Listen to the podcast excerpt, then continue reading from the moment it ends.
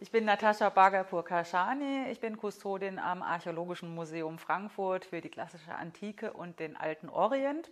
Ich habe aber auch lange Jahre mit dem Deutschen Bergbaumuseum zusammengearbeitet und tue ich immer noch im Rahmen der Projekte, die wir gemeinsam machen. Glück auf, Glück auf, der Podcast kommt. Unter Freunden, ein Podcast von Unterirdisch. Wir sind heute im Gespräch mit äh, Dr. Natascha Bagapur-Kashani vom äh, Archäologischen Museum Frankfurt und Nikolaus Schimmer vom Deutschen Bergbaumuseum Bochum. Mein Name ist Pia Weber.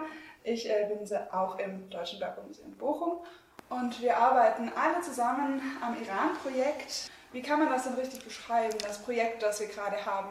Es, ist ja, es ist ja so, dass das Archäologische Museum Frankfurt und das Deutsche Bergbaumuseum sind durch inzwischen drei Projekte miteinander verbunden. Äh, das eine ist ein Kulturerbeprojekt, sogenanntes äh, Patrimonial-Projekt, beziehungsweise ist das der Überbegriff für drei Projekte. Äh, und dann haben wir ein Wasserprojekt, wo es dann auch mehr so um humanitäre Dinge geht, aber auch um Strukturentwicklung. Und jetzt im Moment ein Projekt gefördert vom Auswärtigen Amt, das sich mit einem Open Lab Konzept an die Öffentlichkeit wendet und die Öffentlichkeit an dem Projekt teilhaben lässt. Und über die drei Projekte sind wir als Antrag, gemeinsame Antragsteller unter anderem unter Federführung des Deutschen Bergbaumuseums miteinander verbunden. Du hast gerade schon Tod im Salz erwähnt, das ist jetzt eines der Projekte, an dem äh, gemeinsam gearbeitet wird. Kannst du einfach mal kurz das Projekt beschreiben, wie deine Rolle da drin ist? Ja. Was, was machst du da eigentlich? Tod im Salz, eine archäologische Ermittlung in Persien ist eine Ausstellung, die sich entwickelt hat aus dem Kulturerbe-Projekt. Äh, und dieses Kulturerbe-Projekt wird gefördert von der Gerda Henkel Stiftung im Rahmen ihres Patrimonies-Programmes. Also diese Ausstellung hat sich entwickelt aus diesem äh, Patrimonies-Projekt, gefördert durch die Gerda Henkel Stiftung und äh, ist aufgrund der Bedeutung und dieser ähm, Besonderheit der Funde auch immer größer geworden. Also am Anfang dachten wir noch an so eine kleine Studioausstellung, um äh, die wissenschaftlichen Ergebnisse ein bisschen zu präsentieren. Und inzwischen ist das Ganze ja viel umfangreicher geworden, um einfach auch wirklich die Gesellschaft, die Öffentlichkeit teilhaben zu lassen an diesen wunder, wundervollen Ergebnissen. Mhm. Ergebnisse sind das denn? Worum geht es denn eigentlich? Also äh, aus diesem Salzbergwerk in Cehrabad oder Duslach auch genannt, äh, kommen ja vornehmlich organische Materialien. Ne? Also zum Beispiel Stofffragmente, äh, Kleidungsreste, Werkzeuge, aber auch sogenannte Paläophazes, also quasi die, die Exkremente der Menschen und auch der Tiere, die dort in dem Bergwerk gearbeitet und gelebt haben, sozusagen. Mhm. Und ähm, diese organischen Objekte können unheimlich viel dazu beitragen, das Puzzle der Vergangenheit zusammenzufügen.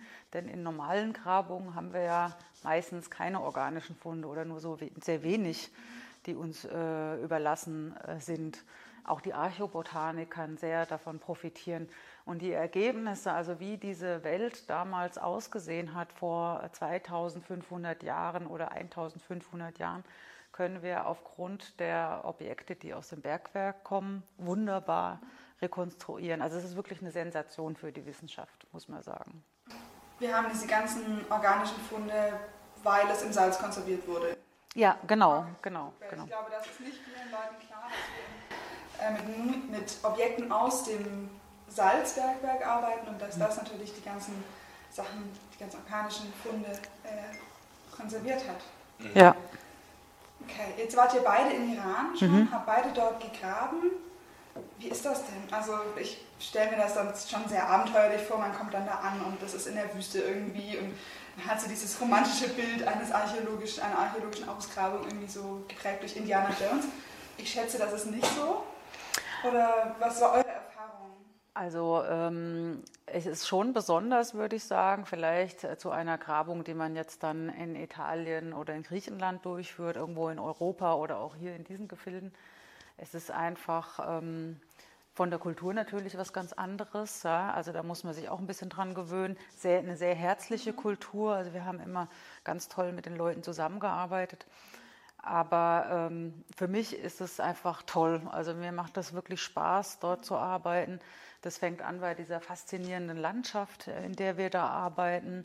Wir haben diese wirklich Hügellandschaft, die äh, in wie bunte Farben gestreift ist, in bunten Farben gestreift ist.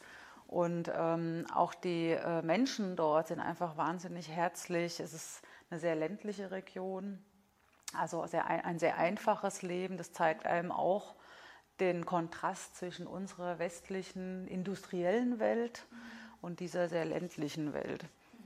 Weiß nicht, wie war denn das für dich, Nico? Das redet ja jetzt explizit, ja, es ist natürlich, ähm, wenn du das erste Mal ankommst und du dieses Bild von Iran im Kopf hast, das äh, ja auch sehr stark durch die Zeitungs-, durch die Medienberichte geprägt ist und dann kommst du vor Ort an und stellst einfach fest, dass es zu 99 Prozent sich völlig anders darstellt und du kommst in eine Kultur, die derart gastfreundlich ist, dass wenn du jetzt die paar hundert Meter von dem Grabungshaus zu, der, zu dem Haus gehst, wo du schläfst, du fünf oder sechs Mal von Leuten zum Tee eingeladen wirst in ihre Häuser und die meinen mhm. das tatsächlich ernst.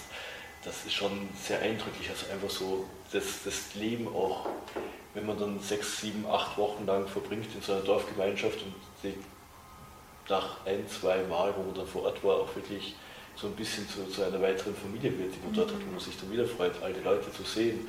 Äh, das war für mich doch einer der eindrücklichen Aspekte. Das Graben an sich in dem Salzbergwerk ist natürlich auch ein hochspannender Befund, aber so das wirklich Eindrückliche, das, was diese Grabungen in Iran für mich ausgemacht haben, sind einfach Land und Leute.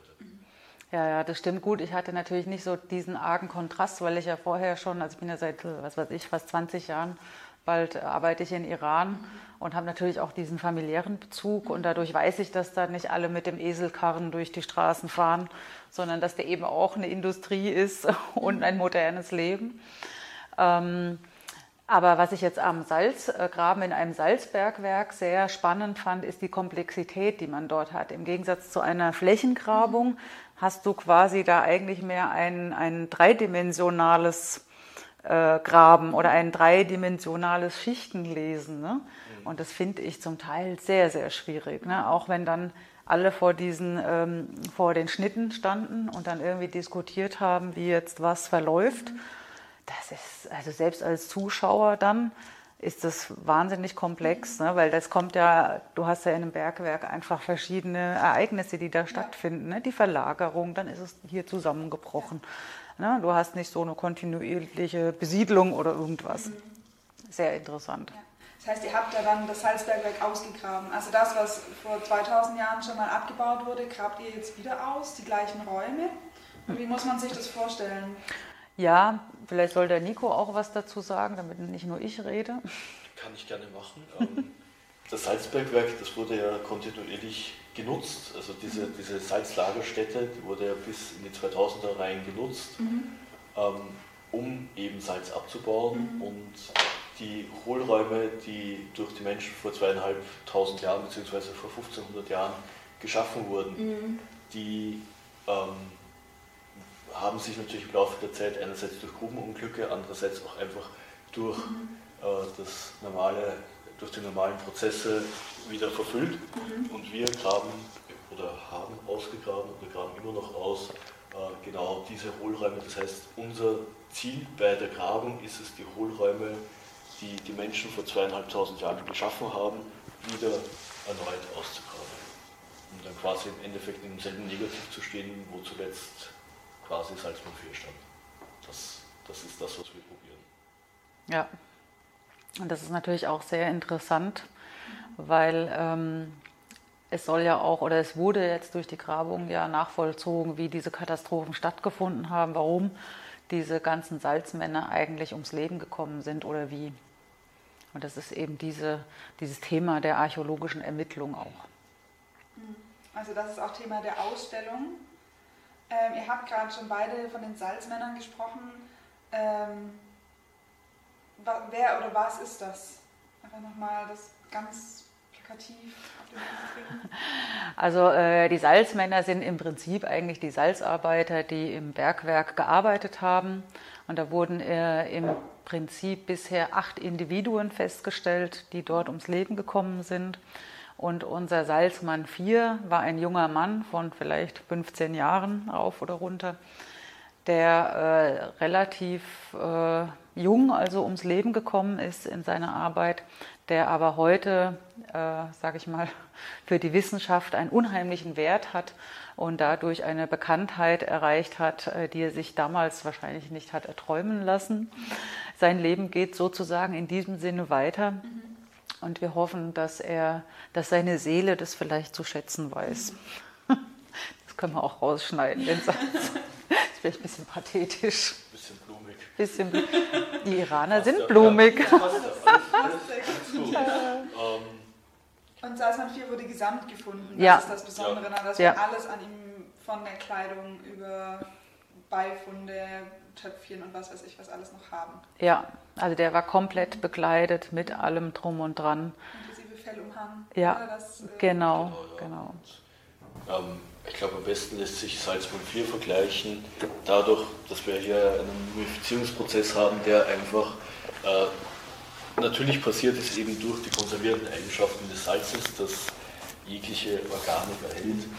Ähm, besten kann man das gleich vergleichen in unseren Breitengraden mit Ötzi, der ja auch einfach durch das Eis erhalten geblieben ist. Und ich weiß jetzt nicht, ob man bei Salzburg 4 vom, vom Salzötzi sprechen will, aber so die Qualität äh, der, der Erhaltung, also auch was die Textilien betrifft, mit denen er bekleidet war, oder die ganzen Beifunde wie das Messer oder die kleinen Töpfchen, mit denen mit, mit dieser Paste, die vermutlich genutzt wurde, um sich die Hände einzureiben, damit die nicht zu spröde werden. Ähm, das ist eine Qualität, die, die ähm, eigentlich ihresgleichen sucht. Und was wir nicht zusätzlich nicht vergessen dürfen, ist, dass wir jetzt in Cherabat, also es gibt natürlich diese Überlieferungen, wo du äh, immer wieder mal davon liest, dass äh, Männer im Salz gefunden worden sind, nur die einzigen Männer im Salz, die uns überliefert sind, die heute noch äh, Wissen, Gegenstand wissenschaftlicher Untersuchungen sein können, das sind eben die Salzmänner von Cherabat.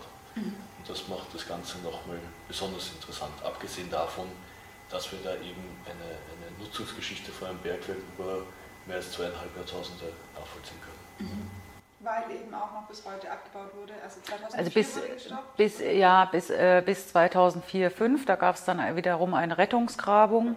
Es war ja so, dass in den 90er Jahren äh, des letzten Jahrhunderts wurde Salzmann I gefunden, also das ist bestehend aus einem Kopf und einem Unterschenkel mit Stiefel. Und äh, der ist dann heute im Nationalmuseum in Teheran zu sehen. Es gab auch noch ein paar Beifunde, wobei natürlich unklar ist, äh, was da irgendwie zusammengehört. Und dann wurde aber weiter abgebaut, obwohl man schon damals ahnte, das muss irgendwas, ähm, ja, was Antikes sein, was, was Wichtiges. Aber man hat weiter abgebaut und dann ist man eben auf Salzmann 2, 3 und 4 gestoßen. Und äh, ab da hat dann die Kulturbehörde in Iran gesagt, also jetzt stoppen wir den Salzabbau. Hier haben wir eine wichtige archäologische Stätte, die unsere Kultur, unser äh, Kulturerbe betrifft. Und dann musste der Salzabbau eingestellt werden. Das war sehr schwer natürlich für den äh, Minenbetreiber, weil es wirklich ganz tolles Salz ist, äh, was äh, einfach für den menschlichen Verzehr ähm, äh, nutzbar ist. Wirklich kristallklar, sieht aus wie Bergkristall, wunderschön. Und äh, das war hart natürlich für den Minenbetreiber. Habt ihr Salzmann 4 gesehen und 1? Also habt ihr euch die Salzmänner angeguckt? Ja, klar. Ne? Wir haben sie alle gesehen und im Rahmen des äh, Kulturerbeprojektes sind wir ja auch gerade dabei, äh, Konservierungsmaßnahmen du- vorzunehmen, zu planen und dann auch durchzuführen, um die Salzmumien, die sich im Mumienmuseum in Salzmann, Museum in Sanjan befinden, auch für die Zukunft aufzubewahren. Also wir müssen da kon konstante Temperaturen ähm, herbeiführen und andere Maßnahmen. Und da haben wir den sehr oft gesehen.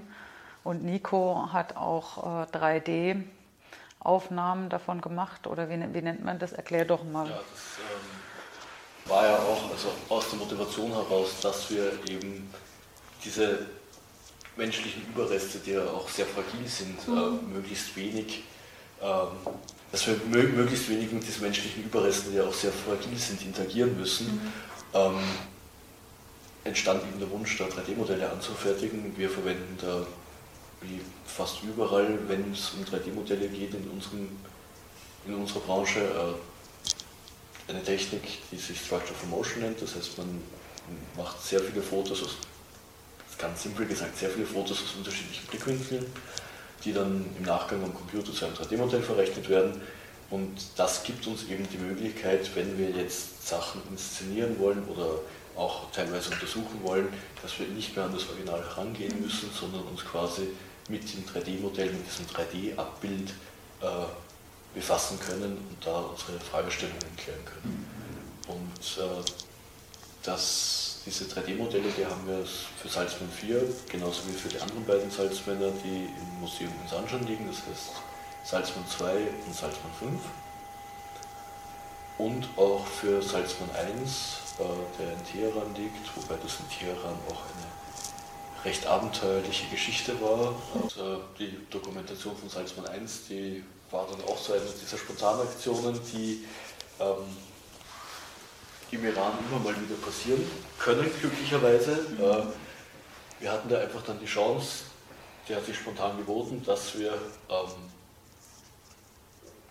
nach Teheran fahren konnten ins Nationalmuseum. Das heißt, wir sind dann einfach nach einem Grabungstag äh, mitten in der Nacht, ich glaube, wir sind knapp, knapp um 24 Uhr losgefahren, mhm. äh, sechseinhalb Stunden von, von Hesar, also dem Dorf, wo wir äh, liegen, während wir in Djarabat in unserem Salzbergwerk graben, sechseinhalb Stunden dann nach Teheran gefahren, ähm, haben dort dann noch zwei Stunden genächtigt, bis das Museum aufgeschlossen hat, natürlich passenderweise im Auto. äh, und Salzmann 1 befindet sich unter einer Glashaube. Ähm, was das Ganze ein bisschen schwierig macht zu dokumentieren, weil wenn man eben diese Fotos aufnimmt, man braucht natürlich künstliches Licht, um das Ganze vernünftig ausleuchten zu können, das spiegelt und auch da wiederum, was in anderen Ländern auch deutlich schwieriger wäre, konnten wir dann auch erreichen, dass diese Glashaube für die Zeit der Aufnahmen entfernt wurde. Dann haben wir eben ja, knappe 45 Minuten lang Salzmann 1 dokumentiert und gleichzeitig dann auch noch den Unterschenkel, der in diesem Stiefel steckt. Äh, das hat sich dann auch noch angeboten, den mitzunehmen. Ja, und dann ging es halt wieder sechseinhalb Stunden zurück nach Sanjan. Und das sind halt so Geschichten, die Grabungsleben auch bedeutet. Ja, und das muss man aber auch mal betonen, dass äh, solche ähm, Unternehmungen mit den iranischen Kollegen auch einfach funktionieren. Mhm. Und dass man da wirklich auch relativ kurzfristig agieren kann. Wir haben ja ein sehr langjähriges Vertrauensverhältnis mhm. mit dem Nationalmuseum in Teheran und mit den anderen Kollegen von den Kulturbehörden und so mhm. weiter. Und da haben wir wirklich relativ kurzfristig angefragt, ist das möglich? Und dann sind eben die Kollegen hingefahren Natürlich musste man dann nochmal diskutieren über diese Glashaube, ja, weil es hat natürlich konservatorische Gründe. Ist auch verständlich, dass, da, dass man da sehr zögerlich ist. Aber es ist möglich gewesen. Ne? Also das geht dann aufgrund dieser Vertrauensbasis sind solche Dinge und andere Dinge wirklich möglich. Wir haben da noch mehr Geschichten. Ne? Ja, was war denn nochmal, das würde ich jetzt dich auch fragen, hm. was war denn so ein Erlebnis, wo du sagst, wow, das war super spontan und das war einfach ähm, gewinnbringend, sowohl für mich als auch für die Forschung oder das war witzig? Oder, ähm also wir hatten 2015 äh, mit dem Institut für evolutionäre Medizin in Zürich sind wir hin äh, nach Iran gereist. Also das war Frank Rühli, dann äh, auch noch mit den zwei Kolleginnen aus Wien für mhm. Textil und für Leder. Das ist die Dr. Karina Grömer und die Dr. Gabriela Ruß-Popa, mhm. die mitgefahren sind nach Iran und das Ziel war, äh, den Salzmann 1 nochmal zu beproben, um DNA-Proben zu entnehmen. Es fing dann schon damit an, also ich habe diese in Anführungszeichen Kampagne organisiert und auf vier Tage festgelegt. Das heißt zwei Tage im Nationalmuseum, dann Fahrt nach Sanjan, also vier, fünf Stunden je nach Verkehr äh, und dann dort, äh, um dann dort die weiteren Mumien zu beproben, die noch nicht beprobt wurden. Also das mhm. wurden schon Proben entnommen, aber es fehlte hier und da noch was. Und dann rief erstmal Frank Rühli an und meinte, ja, er muss jetzt einen Tag früher zurückfliegen, wir haben nur noch drei Tage Zeit für diese ganze Aktion. Und da habe ich schon das Schwitzen angefangen. Mhm. Da dachte ich, oh mein Gott, wie sollen wir das schaffen? Aber am Ende war es tatsächlich möglich, das alles durchzuführen, weil die iranischen Kollegen einfach mitgezogen haben. Die waren natürlich auch, äh, erstmal musste das diskutiert werden, ja, wie gehen wir vor, was machen wir. Ähm, Und dann aber plötzlich lief alles. Dann wurde der Salzmann 1 und alles wurden in die Labore des Nationalmuseums gebracht. Und dann haben wir da, haben wir da unsere Proben genommen und dann gab es aber auch keinen Schlaf mehr. Also dann sind wir, dann habe ich gesagt, so Jungs und Mädels, jetzt fahren wir über Nacht nach Sanjan. Wir machen die Beprobung und fahren über Nacht wieder zurück zum Flughafen und steigen in den Flieger und fliegen ab. Und das ist äh, hart. ja, aber toi, toi, toi, die haben es alle mitgemacht und haben, keiner hat gejammert, alle waren gut drauf. War ich sehr, sehr froh. Also das war eine, eine spannende Aktion und ich habe mir gedacht, boah, sowas in drei Tagen durchzubringen, Respekt an Ja. das gesamte Team. Ja. Also was macht ihr dann im Nachgang damit? Also die gehen dann ins Labor in Zürich und werden dann daraufhin auf die sogenannte A-DNA untersucht, also das ist die antike DNA. Erstmal wird überhaupt geschaut, haben wir denn genug Material, finden wir was oder ist das alles fragmentiert. Ne? Und dann äh, kann man das natürlich nur alles anhand von Vergleichsergebnissen auswerten. Ne?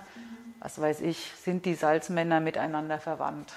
Ja. oder andere Fragestellungen. Ne? Also wir können jetzt ähm, nicht feststellen, ob jemand, also, aber es ist, beruht immer alles auf Vergleichen und Vergleichsmaterial und äh, vielleicht auch äh, irgendwelche Krankheiten oder wie, wie war das Genmaterial damals beschaffen und so weiter. Okay. Kann man über sowas auch die Herkunft?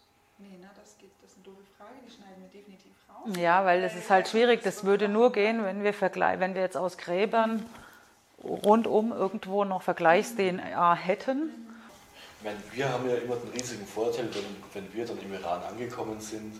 Äh, wir haben uns quasi jetzt im übertragenen Sinne an den gemachten Tisch gesetzt und konnten mit unserer Arbeit beginnen. Aber ähm, so eine Grabung in, in Iran zu organisieren, ist ja sicher was ganz anderes oder hat deutlich andere Aspekte auch, als wenn du jetzt hier in Deutschland irgendwo entscheidest, äh, eine Grabung zu starten. Ähm, dadurch, dass du ja immer so in die Organisation eingebunden warst, beziehungsweise hauptsächlich äh, organisiert hast, auch im Vorfeld, ähm, was sind denn so Aspekte, die eine Grabung in Iran besonders machen? Ja, also es ist natürlich ähm, die, die, die Arbeitsweise zwischen Iranern und Deutschen ist kulturell unterschiedlich.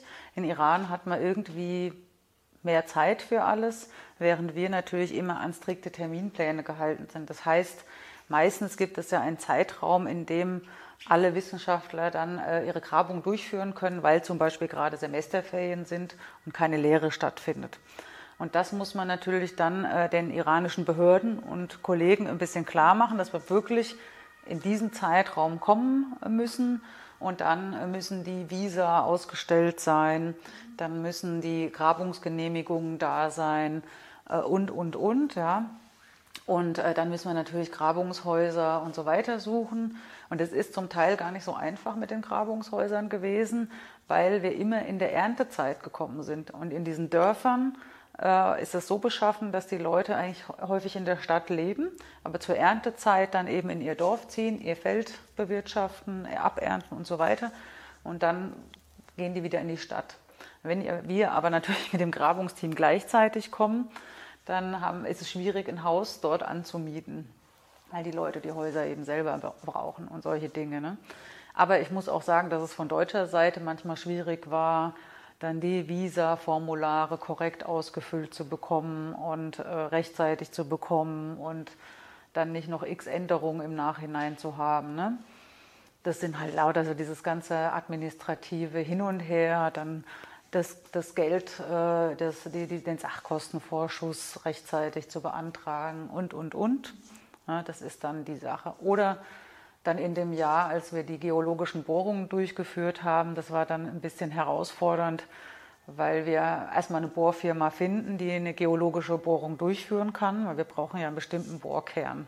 Wir, können ja, wir wollen ja nicht einfach nur ein Loch bohren, sondern es muss danach eine Schichtung rauskommen. Also okay, die erstmal finden, dann hat man vielleicht eine gefunden, gefunden, dann fängt man an, über den Preis zu verhandeln. Und äh, das Preisverhandeln ging dann wieder von Deutschland aus. Und dann habe ich halt hier immer rumtelefoniert oder musste dann rumtaktieren. Wie kriege ich es hin, dass er mit dem Preis runtergeht? Und lauter solche Sachen. Ne?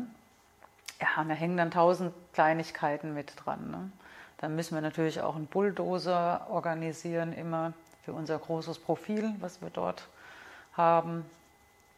Und ja, man, man hat das Gefühl, man, man, arbeitet auf dem Bau. Gut, meine, wir, wir, sprechen auch sehr gerne von Baustellen, wenn wir jetzt unsere Grabungen meinen. ähm, aber du hast es gerade auch schon angesprochen, gegen die landläufige Meinung, dass wir Archäologen immer nur mit Keller und Bündel unterwegs sind, haben wir auch durchaus schweres Gerät äh, unsere Grabung im Einsatz. Ähm, Gab es da vielleicht auch dazu irgendwelche Anekdoten, die das Ach so. Du, du spielst auf unseren Bulldozer-Fahrer an, ne? Ja, ich konnte, ich konnte unseren. Ich bin aber sehr gespannt. ja, ich weiß gar nicht mehr, wie kam. Irgendwie, ähm, also wir brauchten einen Bulldozer, ne? Also, äh, und, und später dann auch einen Bagger, ne? Den hat er dann auch gebaut, aber erstmal so einen Bulldozer mit Schaufel, der uns da alles wegfährt, ne? Da haben wir irgendwo aus dem Nachbar, aus der Umgebung einen aufgetan und mit dem habe ich dann verhandelt. Und äh, ein ganz netter Mann, 180 Kilo schwer und hat sich äh, stehenden Fußes in mich verliebt. Und sein schönstes Kompliment war, er guckt mich so an und sagt, ah, Sie sehen aus, als könnten Sie Bulldozer fahren. Und da dachte ich so, hm, wie soll ich das jetzt auffassen? Aber dann dachte ich so, hm, naja, das wird wohl ein Kompliment sein. Und gut, das hat uns natürlich geholfen, weil er hat sich sehr eingesetzt für unsere Grabung. Ne? Und äh, ich durfte dann tatsächlich auch einmal seinen Bulldozer fahren. Das war sehr spaßig. Mhm. Aber verheiratet bin ich noch nicht. äh, er hätte mich ja als Zweitfrau nehmen können, ne? aber weiß nicht. 180 Kilo. Da ist mir mein äh, gut aussehender Ehemann doch lieber. also ohne Land und Leute, äh, ohne die Leute in Iran geht natürlich gar nichts wahrscheinlich. Oder auch in, den, in der Grabung selber. Ähm, wenn man sich Bilder anguckt aus dem Bildarchiv, dann sieht man immer wieder auch Leute, die euch unterstützen beim Graben und so weiter. Das sind einfach Leute aus dem Dorf oder ja. Also wir haben, äh, wir haben äh, Arbeiter aus der Umgebung, aus den Nachbardörfern, die kommen. Und die werden äh, meistens rekrutiert sozusagen von dem Dorfvorsteher des Dorfes Hamselu. Das ist das Nachbardorf zur Ausgrabungsstätte. Ähm, das ist Hajj Aziz Ali. Und er sucht die Leute immer zusammen. Und es ist auch schön, wenn wir immer wieder Leute dabei haben, die man schon kennt. Ne? Aber auch das ist natürlich in der Erntezeit total schwierig. Also wenn Erntezeit ist, dann müssen wir auch schauen, wo kriegen wir unsere Arbeiter her. Und was natürlich dann auch der große Vorteil ist, wenn du immer wieder auch mit den gleichen Leuten zusammenarbeiten mhm. darfst. Und in jedem Fall, ich sehe das wirklich als Privileg, wenn du quasi eine Stammmannschaft hast, die, die, die dich dann immer wieder unterstützt auf den Grabungen. Ähm, die kennen ihre Befunde und die kennen ihre Befunde dadurch, dass sie jetzt aktiv die Grabungsarbeit, also die Arbeit mit dem Material durchführen, während wir da ja entgegen dessen, wie es hierzulande ablaufen würde, viel mehr damit beschäftigt sind, zu dokumentieren, zu interpretieren äh, oder auch äh, die ganzen Prozesse anzuleiten. Äh, die kennen sich mit ihren Befunden dermaßen gut aus, mhm. dass das wirklich für uns eine unheimliche Unterstützung ist.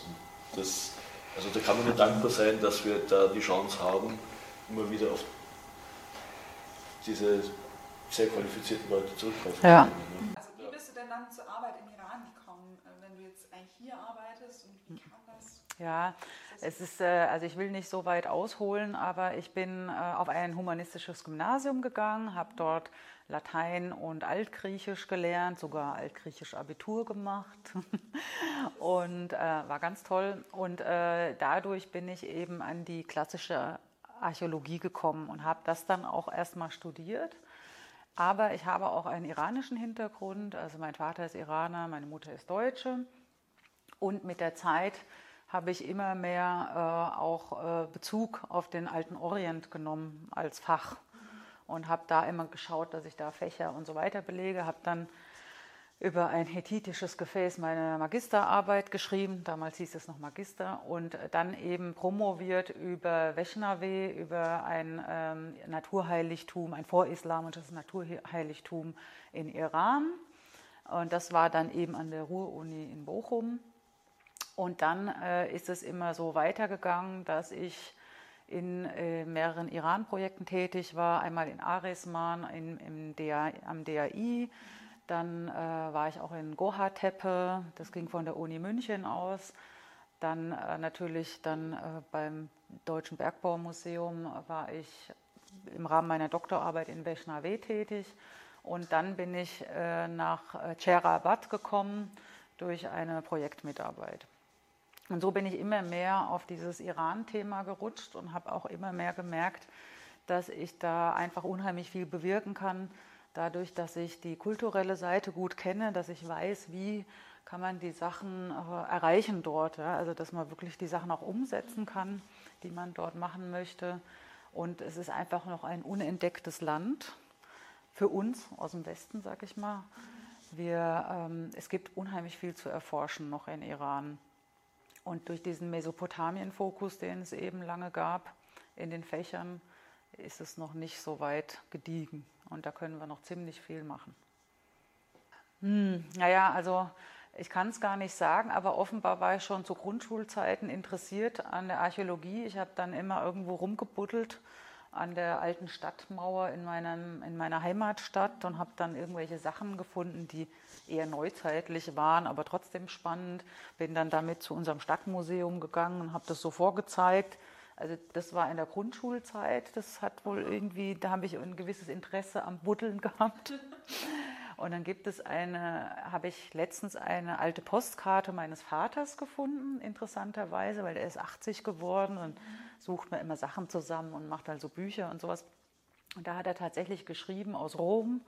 Er wäre jetzt in Rom äh, und äh, so eine tolle Stadt und wir müssten mal zusammen hinreisen. Wenn ich das sehen würde, dann würde ich bestimmt Archäologie studieren.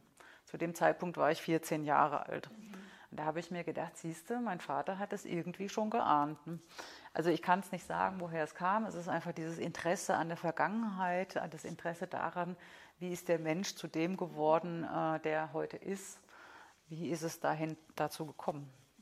Hört man ja öfter, dass Archäologen so von klein auf das irgendwie sich immer wieder widerspiegelt. Thomas hat uns das witzigerweise auch erzählt, als wir mit ihm gesprochen haben, dass er das erste Mal im Bergwerk war mit, keine Ahnung, in der Grundschule und auch gesagt hat, das muss ich weiter erforschen, da muss man weiter gucken. Und das meinte er auch, das äh, ist spannend, dass es ihn so begleitet hat, auch in seinem Berufsleben. Witzig, ne? Ja. ja.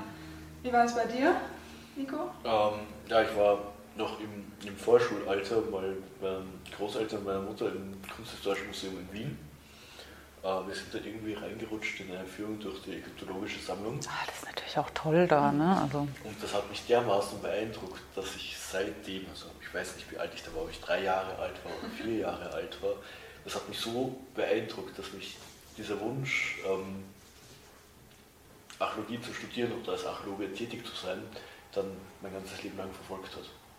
Und dann habe ich das halt auch in die Tat umgesetzt. Schön. Ja. Nach Ägypten hat es mich immer noch nicht getragen. Ja gut, aber Bis da jetzt. war jetzt ja Corona schuld. Das Danke. Nicht ja. Danke Corona. Ja. ja. Die Sonderausstellung Tod im Salz. Nein, warum sollten Menschen diese Ausstellung besuchen? Also auf jeden Fall, weil sie unheimlich spannend ist. Also die, die Thematik ist sehr spannend aufbereitet worden oder wird noch aufbereitet. Mhm. Und äh, also es ist äh, unprätentiös, es ist nicht so äh, überkandidelt, dass man unbedingt äh, eine gewisse Vorbildung haben muss, um zu verstehen, um was es hier, mhm. sondern äh, es ist wirklich in einem Stil dargestellt, dass ein leichter Zugang für alle Personen gegeben ist. Und es ist auch einfach mal was ganz anderes. Es ist mal ganz anders aufbereitet worden, als man eben archäologische Ausstellungen sonst sieht. Ich will aber auch nicht zu viel verraten. Wir können ja mal so einen kleinen Spoiler einbauen. Was ist denn so ein Gimmick, was besonders spannend ist? Also schön finde ich einfach, dass in einem Graphic Novel äh, die Geschichte des Salzmannes 4 oder sein letzter Arbeitstag dargestellt wird. Also wie es hätte sein können natürlich. Ne? Und das finde ich schon spannend und es wird alles sehr plakativ dadurch. Und äh, dieser Salzmann 4 ja, der wird auch wieder zum Leben erweckt dadurch, ne, als Person. Das ist bestimmt ganz toll. Also das, was bisher, ähm, was ich bisher gesehen habe, sieht wirklich super aus. Schön geworden. Ich bin auch ganz gespannt, wie es im Druck aussieht, auf diesen großen Wänden. Ja. Also wir haben jetzt den ersten Vorentwurf gesehen, wie es ähm, auf die Wand kommt. Und es ist wirklich, wirklich cool. Ich kann es nicht anders sagen. Also ich habe selber viele Ausstellungen gesehen und sowas sieht man selten. Das Ja. finde ich wirklich Und Ganz allem, toll. Ich glaube, das ist für uns auch ganz besonders schön, das jetzt zu sehen, wenn sie es mal in, äh, in das finale Produkt endlich entwickelt, weil wir eben diesen Entstehungsprozess von Anfang an mit Mhm. begleitet haben. Aber es ist natürlich schon beeindruckend, wenn man das dann äh, auch im großen Druck sieht und insofern sich äh, auch der Besuch in Bochum dann definitiv lohnen wird. Also was ich auch noch mal betonen muss, äh, die Objekte, die in der Ausstellung zu sehen sein werden, wurden ja restauriert vom Nationalen Forschungsinstitut für Restaurierung in Teheran von den Kollegen und Kolleginnen dort. Und die haben das wirklich ganz toll gemacht. Also es sieht so super aus. Ich weiß nicht, ob ihr vielleicht die Bilder schon gesehen habt, die äh, geschickt wurden von, von der Fotografin aus Teheran. Nee, also ganz, ganz toll, wie die das gemacht haben. Und ähm, das ist natürlich auch eine super Ko Kooperation gewesen. Ja. Wir haben die äh, Rekonstruktion, das, was ist das, das Gewand? Des sassanidischen Gewandes, ja. Genau, die hängt gerade bei uns im Büro. Ah, Das ist auch sehr spannend, weil wir dann mal sehen, so wie groß die Dinge sind und also, dass sie im Prinzip sehr, sehr schmal waren. Die Ärmel sind total eng, man passt praktisch mit den Händen gar nicht richtig durch. Und ähm, ich bin gespannt, wie das dann aussieht, wenn es in der Vitrine hängt oder ob wir es für die Museumspädagogik nutzen können. Das äh, bleibt alles noch ganz spannend. das war ja auch eine interessante Geschichte mit Ja. diesem sassanidischen Outfit, also mit der Replik des sassanidischen Outfits. Äh, Zum einen, also wir haben äh, in Iran mit den Kolleginnen besprochen, wie können wir äh, dieses Gewand replizieren. Einfach, dass man mal das auch zum Anfassen hat. Wie hat denn das ausgesehen? Weil zum Teil haben wir ja auch nur Fragmente von gewissen Gewändern. Und dann haben wir eine WhatsApp-Gruppe gegründet, dann mit der Expertin aus Wien, mit der Dr. Karina Grömer, die äh, diese ganzen Dinge schon untersucht und vermessen hat. Dann waren die Restauratorinnen von diesem Institut in Teheran dabei und dann noch weitere Damen, die hinzugezogen wurden, die sich mit dem Thema äh, antike oder ähm, traditionelle Webtechniken und so weiter auskennen. Ne? Und so ist dann dieses ganze Wissen zusammengeflossen aus den verschiedenen Bereichen, aus der Archäologie, aus der Textilkunde, aus der Restaurierung. Und so ist dann dieses Gewand entstanden. Das ist ja eine spannende Geschichte hinter diesem einfachen Objekt, das dann da plötzlich in unserem Büro aufgetaucht ist und man sich dachte, okay, wie kommt das jetzt hierher? Jetzt weiß ich es, das ist schön. Ja, und das ist nämlich, das ist nochmal eine Geschichte. Wir hatten ja dann das Problem wegen äh, der Corona-Phase, wie kriegen wir jetzt das Gewand aus Teheran nach Deutschland? Und dann äh, habe ich ein bisschen rumtelefoniert, geguckt, wer reist denn jetzt gerade mal von äh, Teheran nach, äh, nach, nach Deutschland. Und tatsächlich hat sich dann netterweise eine ehemalige Lehrerin der deutschen Schule in Teheran äh, bereit erklärt, mit ihrem Umzugsgepäck dieses Gewand mit nach Deutschland zu bringen. Okay. Ja, und es hat dann auch wunderbar geklappt. Und so ist es dann am Ende in Bochum gelandet. Und da bin ich wirklich sehr, sehr dankbar.